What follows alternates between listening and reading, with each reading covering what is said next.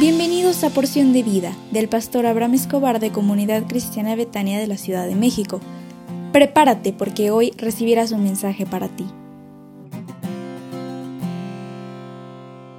Toc, toc, buenos días. Oye, qué alegría me da siempre al estar contigo como cada mañana y decir de qué crees que hoy es viernes. Y se aproxima un fin de semana que yo sé que Dios te bendecirá a ti en compañía de los tuyos. Ayer iniciamos revisando los cinco aspectos que podemos aprender de los reyes de Israel para ser exitoso en esta vida. Hoy quiero concluir con el quinto aspecto, experimentar el avivamiento de Dios. Los avivamientos son momentos en la vida del creyente donde se aviva el fuego que se estaba apagando. El avivamiento viene de Dios y su Espíritu Santo que nos motiva para alcanzar una relación más estrecha con Dios.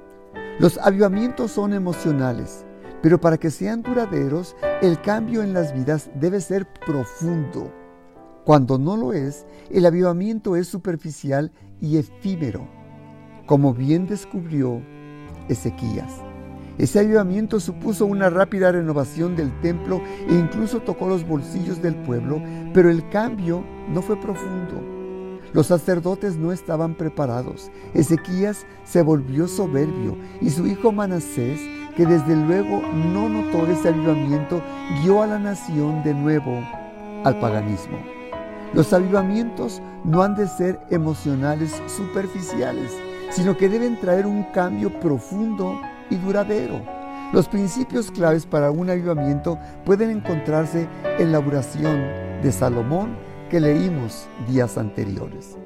Segunda Crónica 7:14 dice, si se humillare mi pueblo, sobre el cual mi nombre es invocado, y oraren y buscaren mi rostro, y se convirtieren de sus malos caminos, entonces yo oiré desde los cielos y perdonaré sus pecados y sanaré tierra.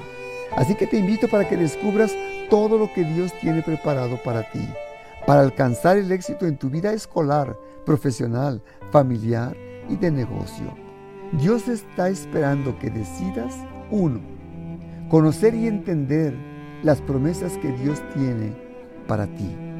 Dos, buscar los recursos de Dios para aplicarlos a tu propia vida. Tres, encontrar el corazón de Dios que está en su palabra para obedecerla y vivir conforme a lo que está establecido para ti. 4. Construir la casa de Dios. Y 5. Experimentar el verdadero avivamiento. Si puedes, cierra tus ojos. Quiero orar por ti. ¿Me lo autorizas? Déjame bendecirte en esta hora. Padre, concédele a la persona que escucha este audio para que le sean abiertos sus ojos espirituales y pueda ver todo lo que tienes preparado para él o ella y que sea capaz de descubrir que el éxito está más cerca de su vida de lo que piensa. En el nombre de Cristo Jesús, bendícele. Amén, amén y amén. Te invito para que asistas el próximo domingo 23 de octubre a las 10.30 horas a una cita de celebración en el templo.